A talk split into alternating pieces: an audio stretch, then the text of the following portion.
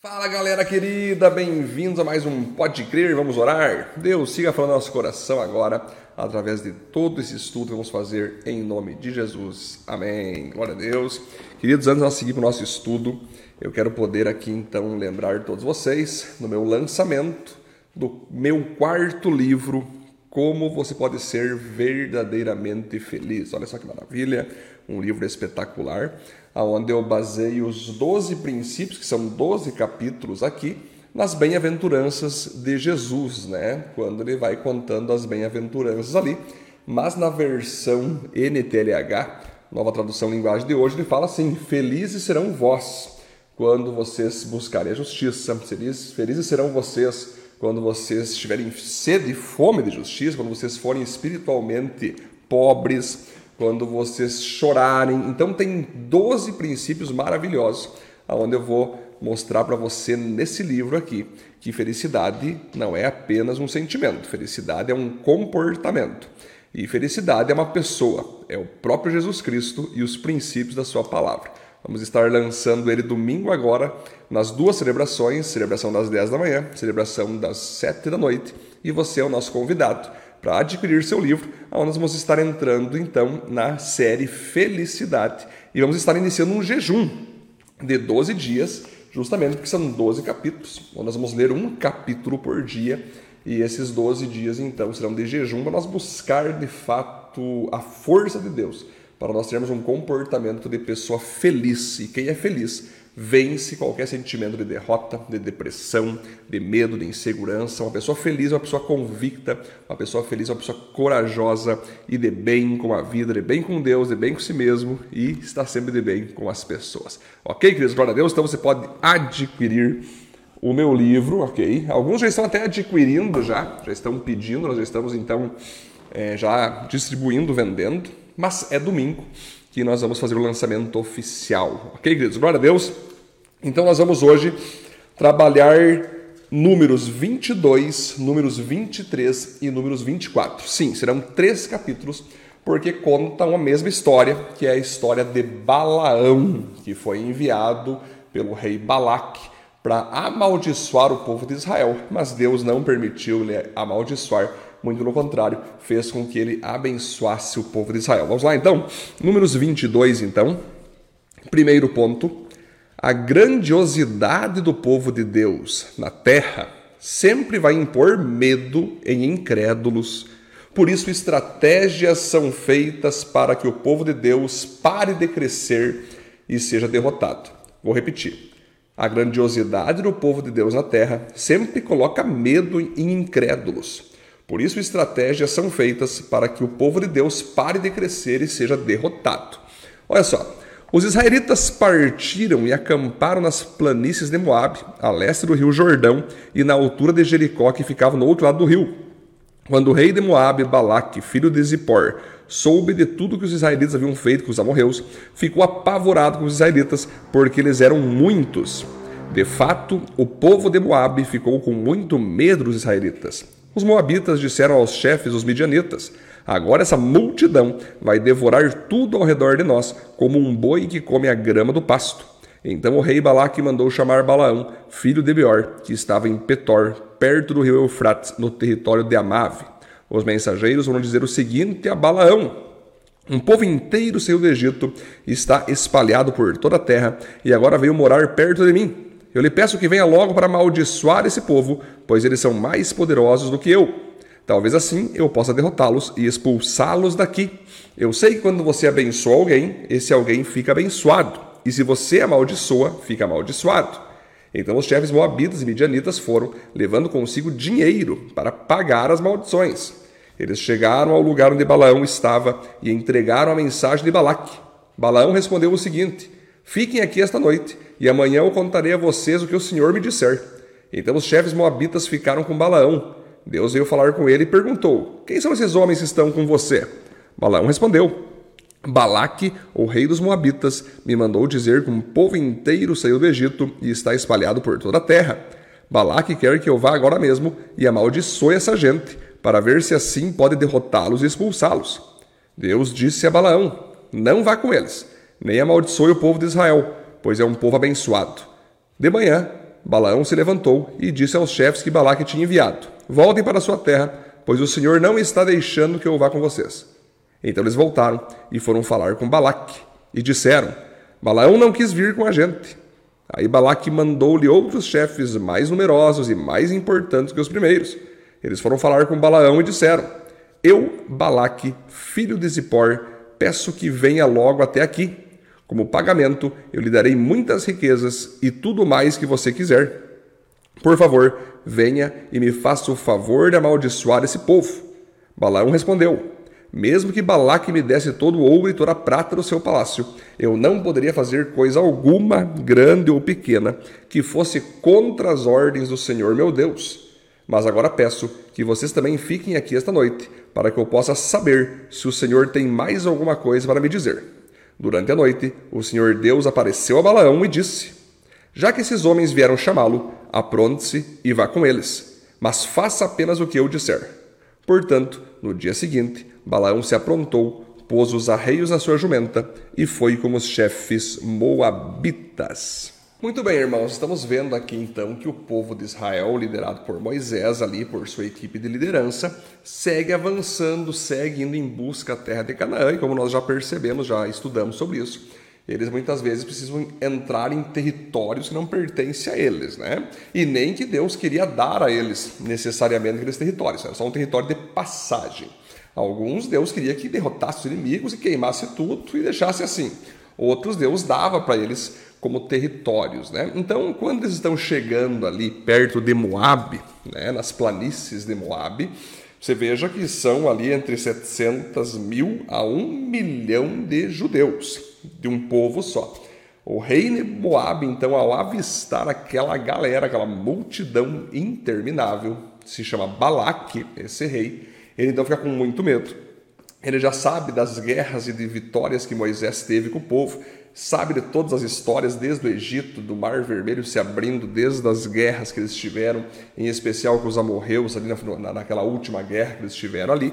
Então esse rei está com medo, esse rei sabe que é um povo espiritualmente forte, esse rei sabe que é um povo politicamente forte, financeiramente forte, é um povo militarmente forte, não tem o que fazer.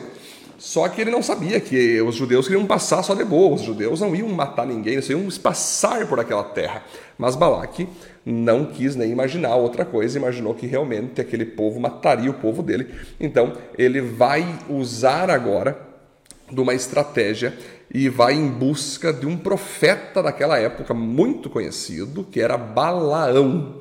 Esse homem, pouco se sabe da história dele, de qual cidade de fato ele, ele veio, de qual cidade que de fato ele, ele tinha estadia. A única coisa que mostra aqui, queridos, que fala sobre Balaão é o seguinte, que ele era filho de Beor, que estava em Petor. Nessa cidade ele estava perto do rio Eufrates, no território de Amave. Mas não diz que cidade ele nasceu, qual era a origem dele, só onde ele estava e quem era o seu pai. Então não se sabe muito da sua família, não se sabe muito da sua história. Mas buscando conhecimentos teológicos, buscando historiadores, teólogos, vão dizer o seguinte, que Balaão, na verdade, ele não era um adorador de Yahvé, ou de Deus, né, como os judeus, falam Yahvé, que é o único Deus.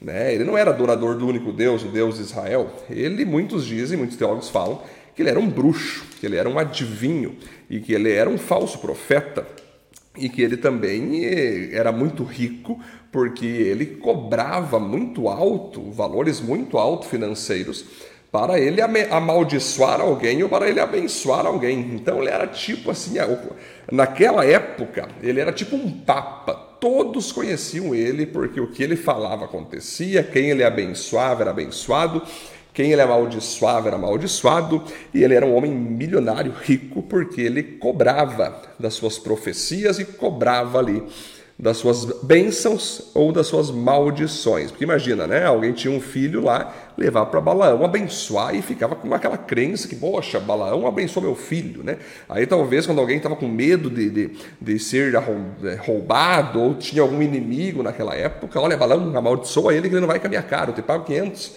mil reais aqui, amaldiçoa aquele homem lá, amaldiçoa aquele presidente, ele ia lá, amaldiçoava e acontecia, né? Então você repare que isso de fato já era uma cultura. Balaão era um cara conhecedor mesmo de mundo espiritual no sentido que realmente abençoar abençoa, amaldiçoar amaldiçoa. Ele conhecia essa questão.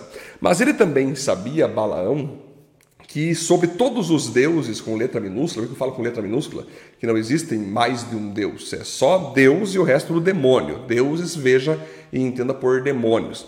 Ele sabia, no interior dele, como todo ser humano sabe disso, que só existe um Deus. Existe alguém que está acima de tudo, está acima de todos. Então Balaque vai mandar ali, queridos, mensageiros para Balaão, dizendo o seguinte: Ei, o meu rei manda vir até ti, Balaão, para você amaldiçoar o povo de Israel, que ele está com medo do povo de Israel. Aí Balaão resistiu, ele orou a Deus, Deus falou para não ir, né? Ele orou de novo, Deus falou com ele que não era para ele ir, até que teve um momento que Deus então liberou Balaão para ir, porque Deus queria cumprir um propósito. Mas desde o início, Balaão já percebeu que esse povo a quem ali o Balaque e os seus enviados estavam se referindo era um povo do Supremo Deus, do Deus verdadeiro, do Deus Todo-Poderoso, aquele que está acima de tudo e de todos. Então ele já se ligou que não teria como eles usar suas bruxarias, suas feitiçarias, suas maldições em cima de um povo que é protegido pelo Supremo Deus. Né? Então nós vamos perceber o seguinte: o que a gente aprende com isso aqui, queridos? Que Balaque significa esgotado, significa devastador. Ou seja, Balaque, ao ver o povo de Deus, esgotou-se a sua coragem, esgotou-se as suas forças, ele não acreditou que ele ia conseguir parar aquele povo. Por isso que ele foi atrás de bruxarias, de maldições e feitiçarias, contratando Balaão. O que significa Balaão? Significa destruidor de uma nação. Olha só. Significa sem povo. Isso também significa estrangeiro.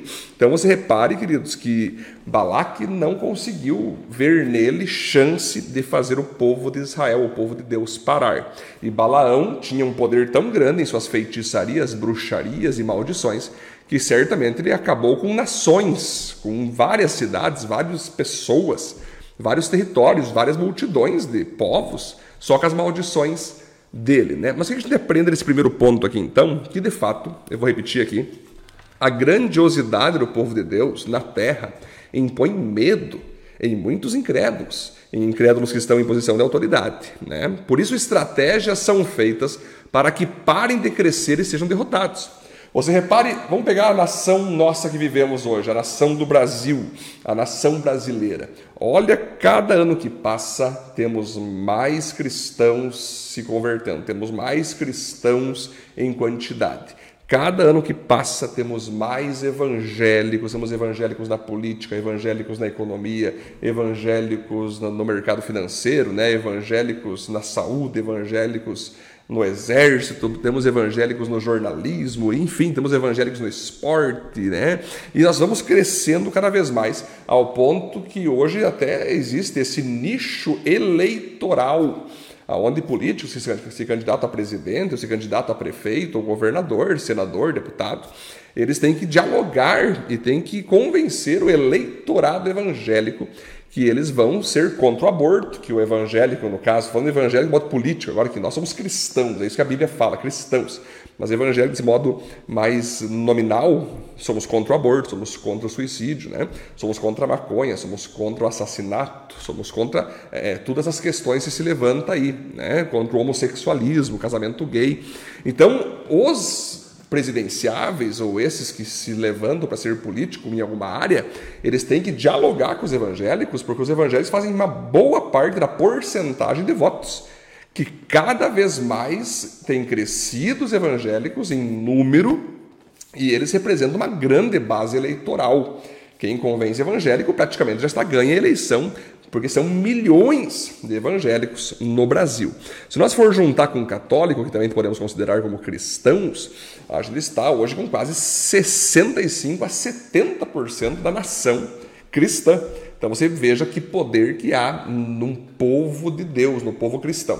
Aí, claro, tem aqueles que são das autoridades, né, do STF, alguns presidentes que muitas vezes não são cristãos, ao invés de tentar convencer eles, ao invés de tentar conversar com os evangélicos, eles começam a fazer um monte de coisa para tentar prejudicar, perseguir o povo cristão, para tentar minar o povo cristão, para tentar fazer o povo cristão não ter voz, não ter influência.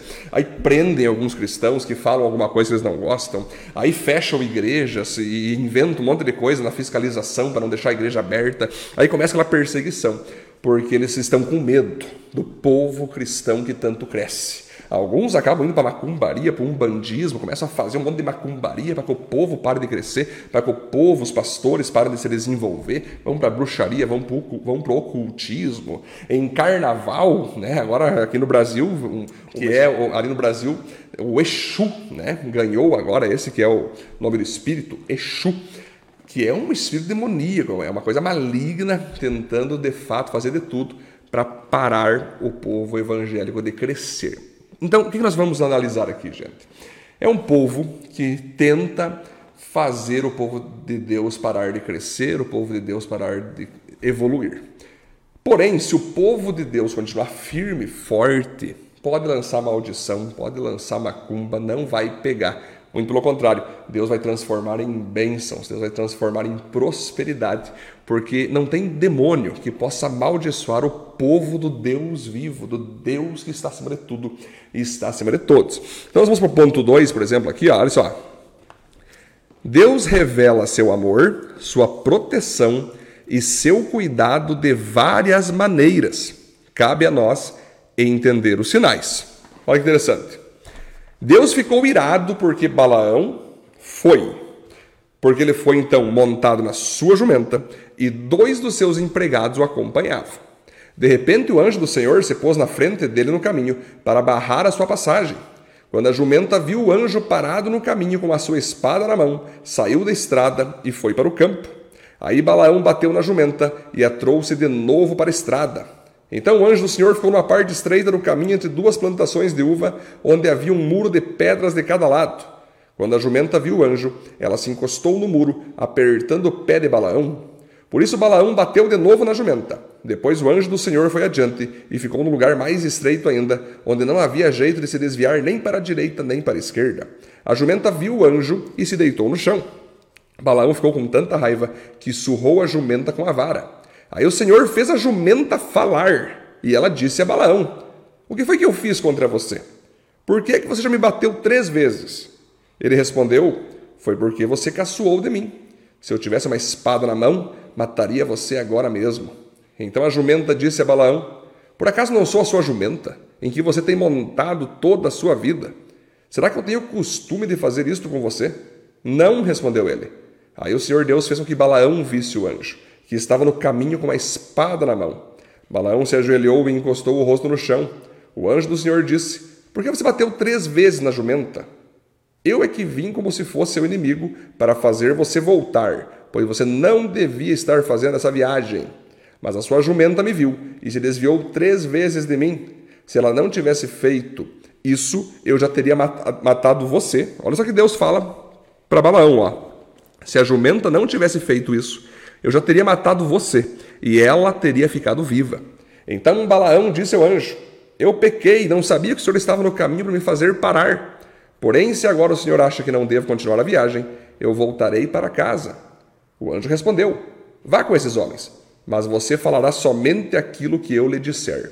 Assim Balaão foi com os chefes enviados por Balaque. Olha que interessante isso aqui, meus queridos irmãos. É algo muito fantástico o que acontece. Você vai lembrar então que Balaão orou a Deus e Deus falou: não vá com esses homens. Mas os homens insistiram tanto que o próprio Deus liberou Balaque para ir então, para cumprir o propósito de, em vez de amaldiçoar, abençoar o povo de Israel. Porém, no caminho, certamente Balaão começou a planejar algo no seu coração de amaldiçoar o povo de Israel mesmo de agora ir lá, não só para saber o que Deus quer, mas para ele ganhar dinheiro em cima de Balaque, ganhar dinheiro em cima do povo moabita, amaldiçoando o povo de Israel. Aí, quando Deus percebeu isso no coração dele, Deus bota um anjo, desce do céu um anjo com uma espada de fogo, para na frente da jumenta dele. A jumenta já tenta ir para o outro lado, já tenta se escapar, o, o, Bala, o Balaão fica bravo, já dá um, um tapa nela, mas continua a viagem. Aí o anjo de novo aparece na frente da jumenta, a jumenta agora se remexe de novo.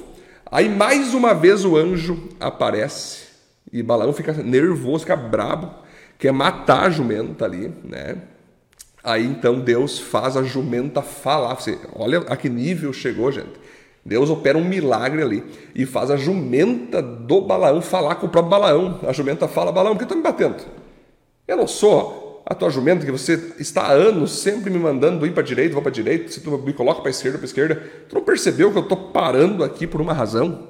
Aí Deus abre os olhos de Balaão e ele vê o anjo do Senhor na frente dele. E ele entendeu porque que a jumenta então estava parando ali por três vezes, porque um anjo estava na frente. Se ela continuasse, o próprio Balaão teria morrido. Então ela protegeu, ela salvou o seu dono. Olha que interessante. Aí o próprio Deus então vai falar com Balaão: Balaão, fui eu que usei a jumenta para que você não morresse. Eu estou fazendo ela parar para você entender que você não deveria estar indo com esse coração. Você não deveria estar indo pensando em amaldiçoar. Eu te liberei para ir, mas não para amaldiçoar. Vai devagar. Eu quero que tu vá até eles, analise a situação e abençoe o meu povo. E aí Balaão se arrepende naquele momento e, e continua a viagem. Né? Mas o que nós temos, a gente aprende com isso aqui, gente? Existe uma expressão no, meio, no, no, nosso meio cristão que fala assim, né? Quando Deus quer falar, até jumenta ele usa, né? E a gente gosta de brincar com isso que às vezes é, a pessoa está lá, né, ela pregou muito bem, daí as pessoas elogiam, bah, que pregação legal, daí não, é assim, é só como a jumenta do Senhor, né, quando Deus quer usar, até jumenta ele usa para falar, né, e a gente, a gente brinca como cristãos. Agora, claro que Deus fez um milagre, Deus operou, e ele mostrou ali, sim, que quando Deus quer falar com seu filho, com sua filha, quando Deus quer falar conosco, ele vai usar palavra ele vai usar circunstância, ele vai usar até animal, gente. Ele vai usar, ele usa o que for para falar com você, para falar comigo. E o que a gente aprende aqui, pessoal, que é o seguinte, que nós devemos então, assim como Balaão demorou para entender, mas graças a Deus ele entendeu a tempo, nós temos que dar atenção às circunstâncias ao redor da nossa vida. Balaão estava indo de boinha e a jumenta parava e a jumenta queria voltar. Ei, Alguma coisa na tua vida está acontecendo nesse sentido, que não está indo para frente as coisas, as portas estão se fechando, pessoas estão te abandonando? Você não percebeu que Deus pode estar tá querendo falar contigo alguma coisa? Que Deus pode, pode estar tá falando para você voltar, para você recuar, para você parar de ir adiante nesse caminho que você escolheu? Ou talvez Deus está falando para você mudar de amizade, mudar de estratégia, mudar de plano. Fique atento às circunstâncias que acontecem na tua vida, né? Ponto 2 aqui, ó, procure entender as circunstâncias. Por que está acontecendo isso na minha vida? Por que está acontecendo tudo isso ao redor de mim? Qual que é o propósito? O que o senhor quer falar comigo? Balaão, então, ao ver a jumenta tentando sair fora, se abaixando, se agachando, voltando, ele só veio a entender porque Deus interferiu. Mas ele devia ter falado, ele devia ter pensado com ele mesmo, né? Poxa, mas o que, que tem a jumenta? Por que ela está assim? Nunca ela foi assim? O que, o que será que está acontecendo? É você entender a circunstância. E, finalmente, Ore a Deus para saber se essas circunstâncias são um sinal para você recuar ou avançar com coragem o caminho que você se colocou. Olha só, gente, olha que interessante. Às vezes a vida vai levantar circunstâncias, portas se fechando, pessoas se levantando contra você, mas Deus vai te dirigir, tu tem que enfrentá-las, que são obstáculos, são desafios, são problemas que tu tem que suportar, que tu tem que superar e continuar em frente. É provação, tu vai para frente.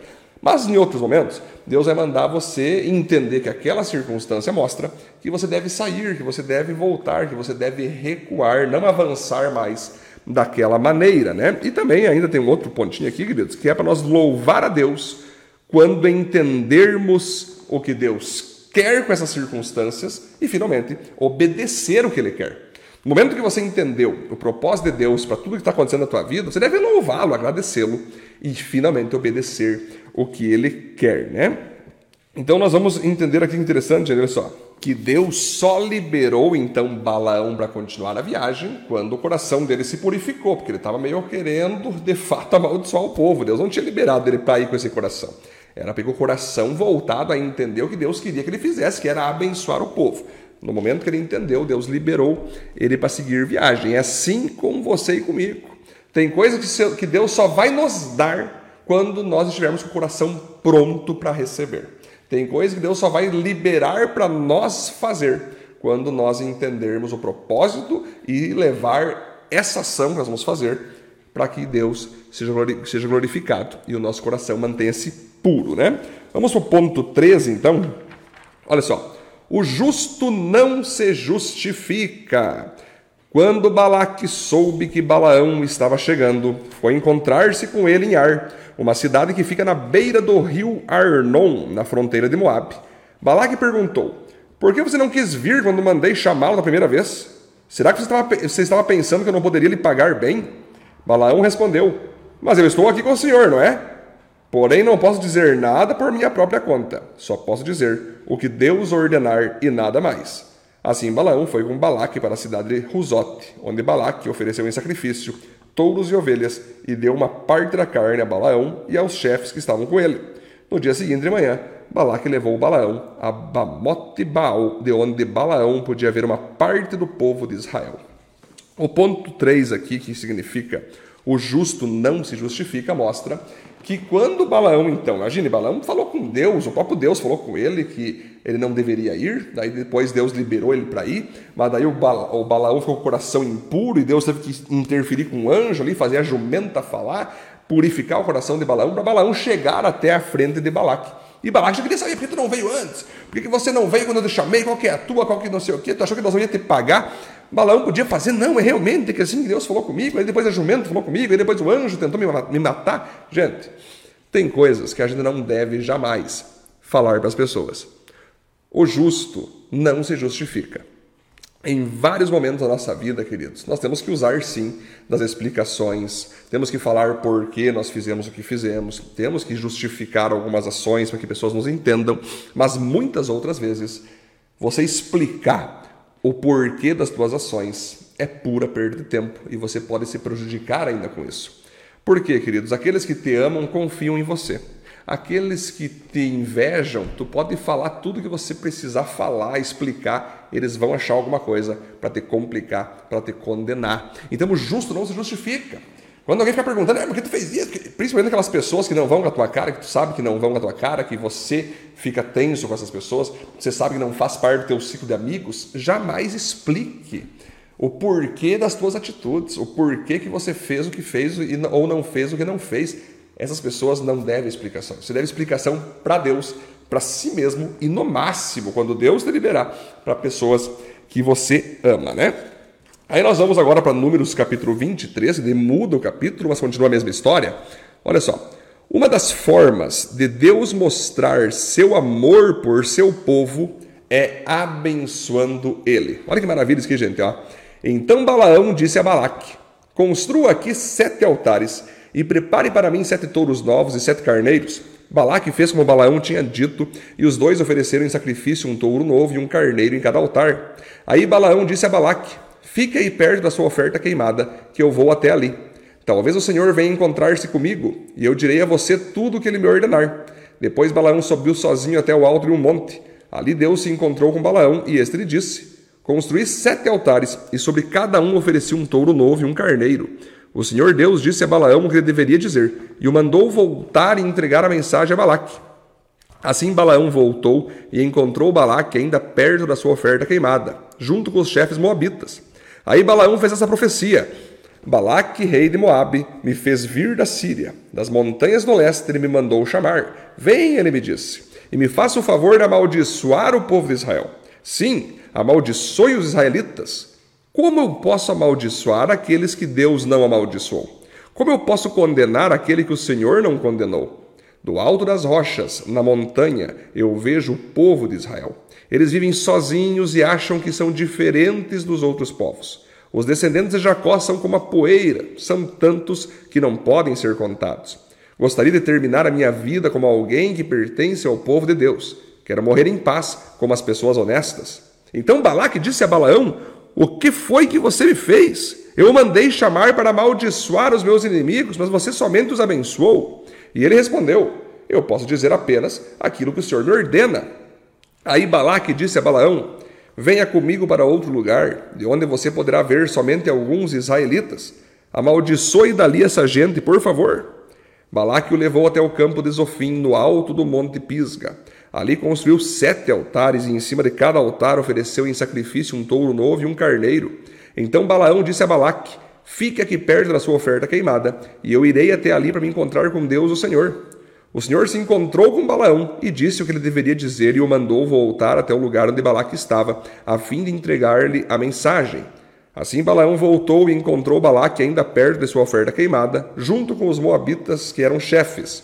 Balaque perguntou o que o Senhor tinha dito e Balaão fez outra profecia agora. Venha, Balaque, filho de Zippor, e escute o que vou dizer. Deus não é como os homens que mentem, não é um ser humano que muda de ideia. Quando foi que Deus prometeu e não cumpriu? Ele diz que faz e faz mesmo. Recebi ordem para abençoar. Ele abençoou e eu não posso mudar nada. Vejo que no futuro do povo de Israel não há desgraça nem sofrimentos. O Senhor seu Deus está com eles, e o povo está gritando que o Senhor é o seu rei. Deus os tirou do Egito, ele tem a força de um touro selvagem. A feitiçaria e a adivinhação não valem nada contra o povo de Israel. Agora todos dirão a respeito desse povo: Vejam só o que Deus tem feito. Israel se levanta como uma leoa e se firma como um leão. Ele não descansa até que tenha devorado a presa e bebido o sangue das suas vítimas. Então Balaque disse a Balaão: Se você não pode amaldiçoar o povo de Israel, pelo menos não o abençoe. Balaão respondeu: Eu já disse que só posso fazer o que o Senhor ordenar. Então Balaque disse a Balaão: Venha comigo, que eu vou levá-lo a outro lugar. Talvez Deus queira que de lá você amaldiçoe os israelitas. Aí Balaque levou Balaão até o alto do Monte Pior, no lado que dá para o deserto. Balaão disse a Balaque: Construa para mim aqui sete altares e me prepare sete touros novos e sete carneiros. Balaque fez como Balaão havia ordenado e ofereceu em sacrifício um touro novo e um carneiro em cada altar. Olha só, eu fiz questão de ler tudo isso aqui para você ver o quanto esse povo acabou por ser ainda mais abençoado, quanto o povo de Israel que já é abençoado por Deus, já foi abençoado por Deus, né? Já foi abençoado por Melquisedeque lá em Abraão, já foi abençoado depois por Moisés. Agora, o Balaão, que foi contratado por Balaque para amaldiçoar o povo, não conseguiu amaldiçoar e só abençoou o povo de Deus ainda mais. E aqui no primeiro ponto eu digo, e nesse único ponto desse capítulo, uma das formas de Deus mostrar seu amor por seu povo é os abençoando. Eu já ensinei vocês aqui sobre isso que a bênção de Deus é uma capacitação que Deus fortalece, que Deus traz criatividade, traz força, abre portas surpresas para que o seu povo prospere, para que o seu povo governe, para que o seu povo se destaque. E é o que acontece mais uma vez aqui. Balaão abençoou todas as áreas do povo de Israel. Né? E é interessante que eu vejo muitos cristãos às vezes falando assim: Poxa vida, fiquei sabendo que a minha tia fez uma obra de macumba contra mim, estou com muito medo. Ela pegou uma galinha preta, eu fiquei sabendo, ela derramou sangue na encruzilhada e botou meu nome dentro lá do sangue. E agora? Daí eu sempre pergunto: Tá, mas tu é cristão? Sou! Tá, mas e aí? Mas tu é cristão, o Espírito Santo não está dentro de você? Se tu é cristão, o sangue de Jesus já não te santificou, purificou, justificou, protegeu. Se tu é cristão, tu já não morreu para si mesmo, você já é morto para o pecado e quem vive em ti é Cristo. O que, que você está com medo de receber maldição, de receber bruxaria, como se fosse pegar em ti, meu Deus? É óbvio que essas coisas não tem como pegar em você em hipótese alguma. Fique tranquilo, quem nasceu de novo quem pertence a Cristo, o maligno não pode o tocar. É assim que nós temos que entender, queridos. Quando uma pessoa é cristã, não adianta, ah, pode amaldiçoar como for, não vai pegar em nós. A não ser que nós estejamos dando brecha para Satanás. O que é brecha? É quando um cristão, revestido pelo sangue de Jesus, com o Espírito Santo dentro dele, começa a pecar, começa a aprontar, começa a viver que nem um mundano, começa a viver que nem um cara carnal. Aí o diabo começa a ter autorização né, e crédito para chegar e, e Deus permitiu a maldição. E Deus permitiu mesmo algo acontecer para ver se esse crente acorda e volta a ser santo e volta a se santificar. Então, sim, um cristão que está com a sua armadura aberta quando vira seta do maligno, pode atingir sim.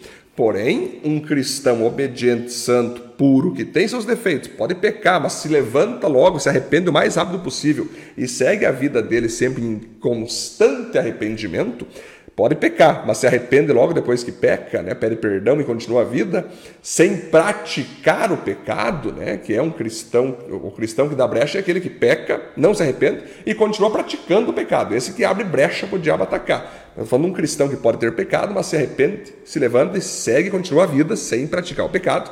Esse é um cristão que não tem por que se preocupar que uma maldição, uma bruxaria, a feitiçaria, seja lá o que for, uma macumbaria, vai pegar nele. Não vai pegar nele, ok? Mas nós temos que entender que sim, maldição pode pegar em crente com brecha e principalmente em quem não é crente, né? Então é óbvio que se um bruxo botar lá o nome de uma pessoa lá no altar dele que não é crente e fazer uma bruxaria, vai pegar naquela pessoa.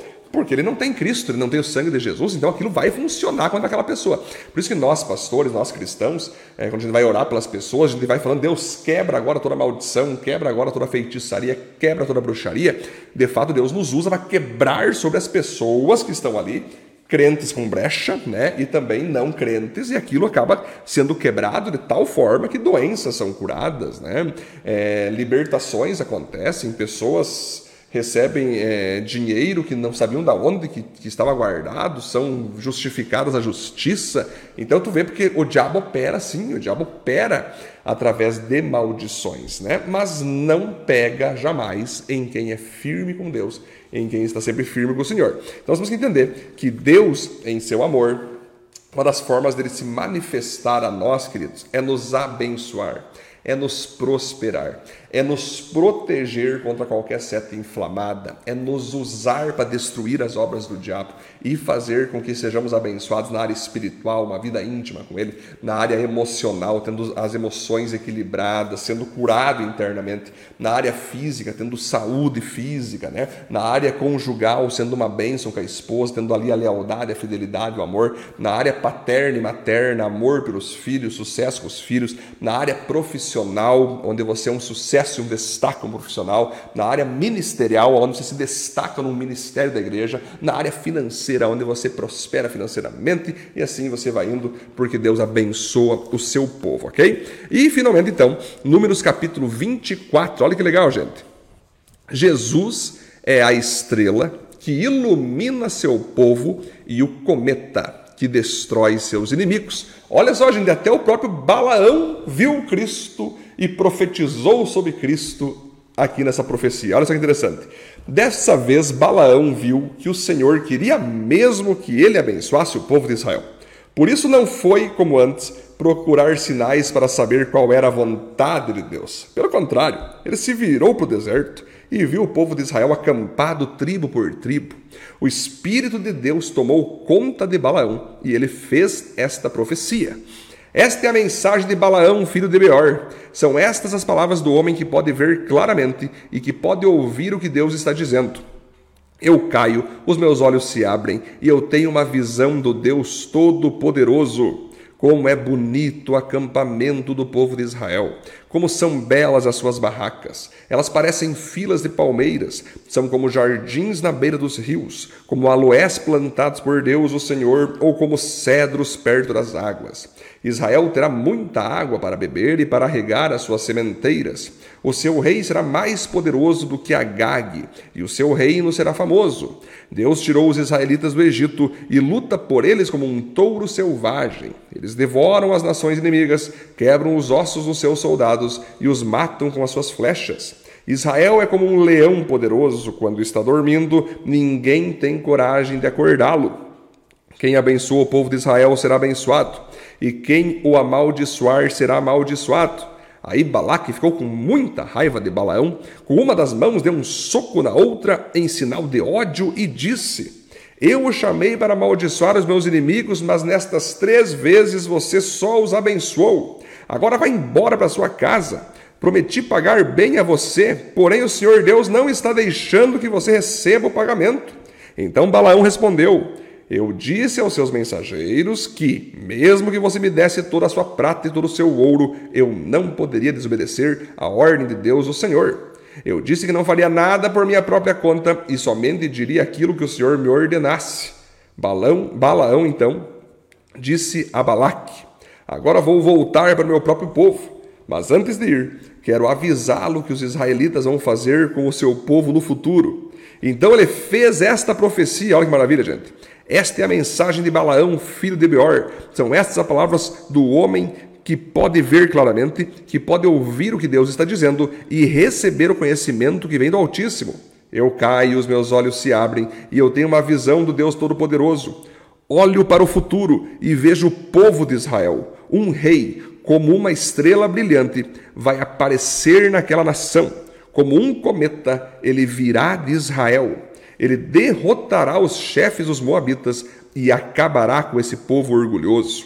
Olha que interessante. Ele conquistará os inimigos de Israel, os Edomitas, e fará que a terra deles seja sua propriedade. O povo de Israel mostrará sua força. Dos descendentes de Jacó sairá o dominador, que acabará com os que ficarem com vida nas cidades.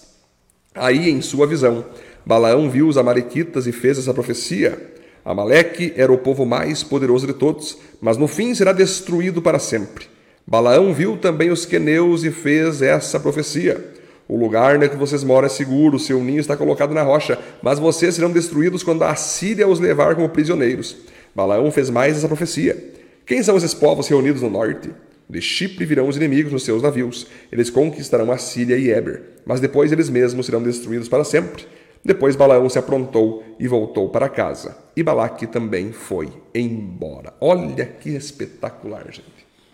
Mais uma vez, Balaão abençoou o povo de Israel. Balaque ficou nervosíssimo. A Bíblia fala aqui, né, que ele deu um soco, né, um soco na outra mão, fez assim, né, com raiva, com ódio, porque como é que pode? Eu, eu queria ter pagar para você amaldiçoar o povo, mas o próprio Deus não deixa tu receber, receber meu pagamento. O próprio Deus não quer que você prospere. Ele tentou manipular Balaão de novo, mas não adiantou. Ele pensou que Balaão pudesse, poxa, como é que pode Deus não querer que eu prospere? É, é verdade? Não adianta.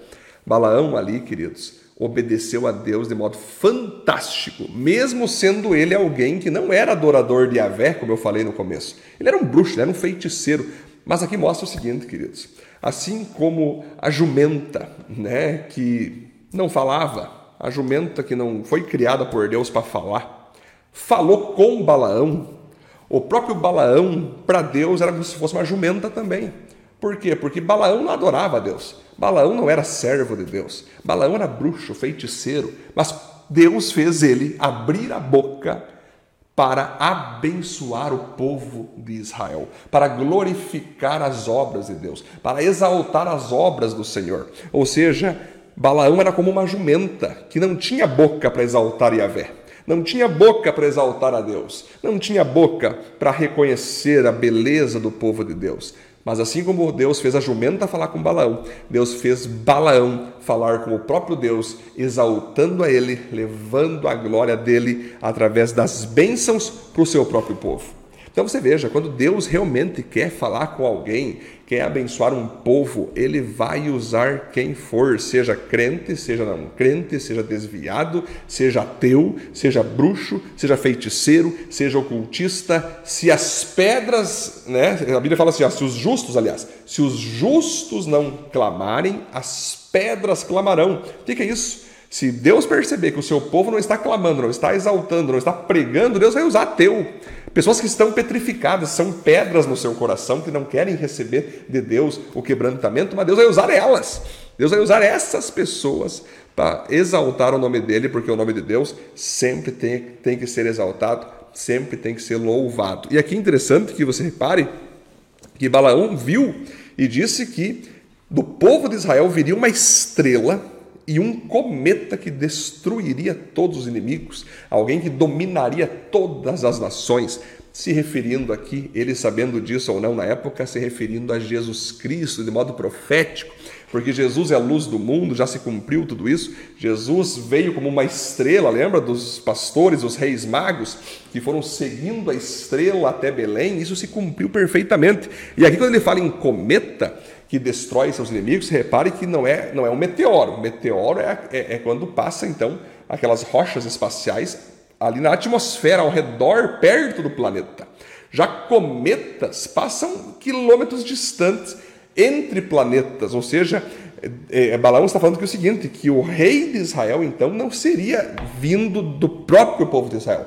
Ele teria que vir de outro local, na cabeça dele, de outro planeta. Mas é óbvio que não veio do planeta Jesus, veio do próprio trono de Deus, veio de outra atmosfera, veio de outro reinado. E aqui Balaão acerta mais uma vez que um cometa tem aquela cauda, né, de fogo, aquela coisa maravilhosa, que tem toda uma atmosfera de gelo na pedra, e de fato, Jesus não veio de dentro de Israel, Jesus veio do próprio céu, desceu na terra, nasceu judeu, né? 100% homem, sendo 100% Deus. Isso tudo se cumpriu, isso tudo aconteceu e aqui a gente pode glorificar a Deus, o quanto é maravilhoso poder servir a Ele, obedecer a Ele. Porque quando estamos firmes com Ele, amando a Ele, exaltando a Ele, podemos ter a certeza que Ele vai nos abençoar, Ele vai nos proteger, Ele vai nos prosperar Ele vai nos usar para a glória dele. Foi muito legal estar com vocês aqui, queridos. Vamos orar? Senhor, muito obrigado por esse estudo fantástico que tivemos agora aqui nessa história de Balaão e Balaque. Foi muito incrível saber que o Senhor Deus sempre abençoa teu povo através até mesmo de bocas de pessoas que não fazem parte do teu povo. Nós te louvamos, pedimos que o Senhor continue usando pessoas para nos abençoar, independente de onde vai vir essas bênçãos, e que nós também continuamos, Deus, ficando firmes, puros, santos diante de ti, para que jamais nenhuma maldição pegue em nós, mas somente bênçãos permaneçam em nossa vida. Em nome de Jesus nós oramos. Amém. Valeu, galera. Deus abençoe.